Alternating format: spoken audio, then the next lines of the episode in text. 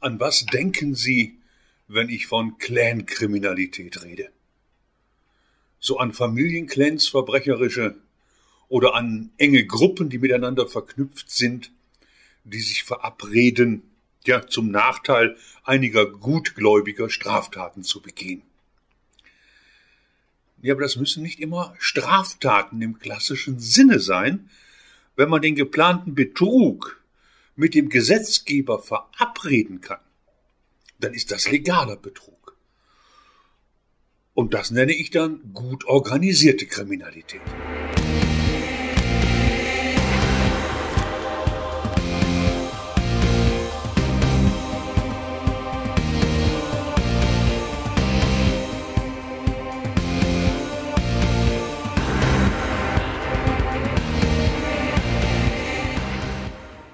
Ja, eines der schönsten Beispiele für gut organisierte Betrügereien ist die Riester-Rente.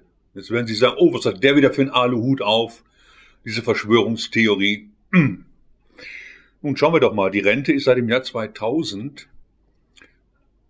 runtergerechnet worden, und zwar von ursprünglich mal 70 Prozent auf derzeit 48,21. Und die Planungen der damals noch Schröderschen Rentenreform sagen aus, dass bis im Jahr 2030 das Rentenniveau auf unter 45 Prozent sinken soll.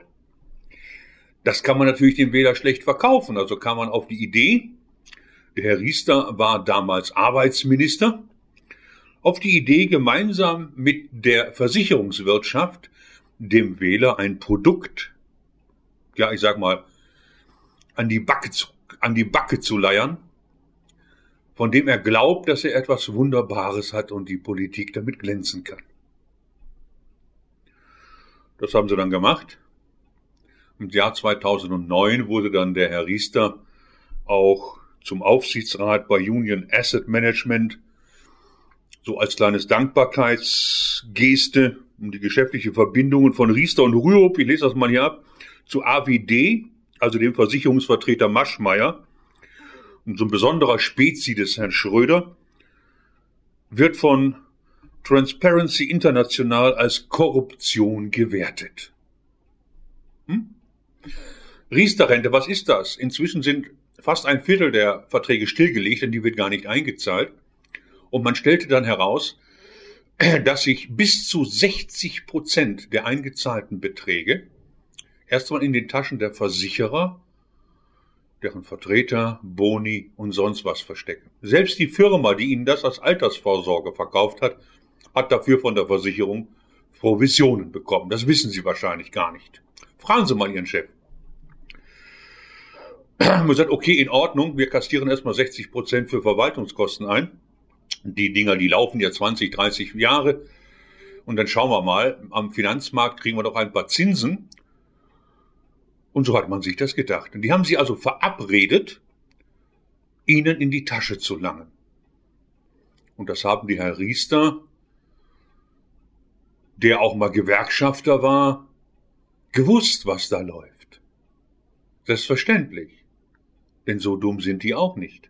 Sie haben das gemeinsam mit der Versicherungswirtschaft ausbaldowert.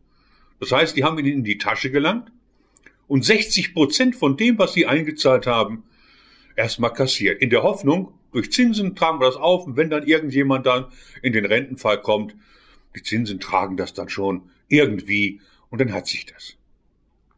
Hm, war aber nicht so. Und jetzt plant man gemeinsam den nächsten Coup. Denn, muss ich auch mal gucken, der Herr Raffelhüschen und die Fondsgesellschaft Union Investment hat wohl dem Herrn Scholz einen Brandbrief geschickt und darin haben sie dann, äh, heißt es, dass die Riester-Rente für mehr und mehr Sparer zwei große Mankos aufweise. Und wissen Sie, welche das sind? Das eine Manko ist, dass Sie Anspruch haben auf 100 Prozent Ihrer Einlage, die Sie eingezahlt haben.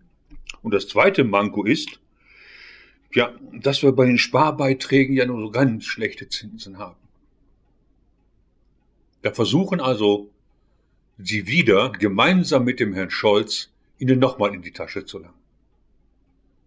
Sie wollen Ihnen also einreden, dass es für Sie nützlich ist, von 100 Prozent der Beiträge, die Sie physisch eingezahlt haben, hier eine Absenkung der Garantie auf 70 Prozent herabzusenken, also ihn nochmal 30 Prozent zu klauen.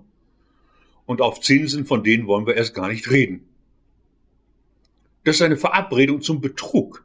Und das nenne ich wirklich organisierte Kriminalität. Und wenn Sie das ändern wollen, dann müssen Sie bei der nächsten Wahl in der Wahlkabine alles machen. Nur nicht diese Leute wählen.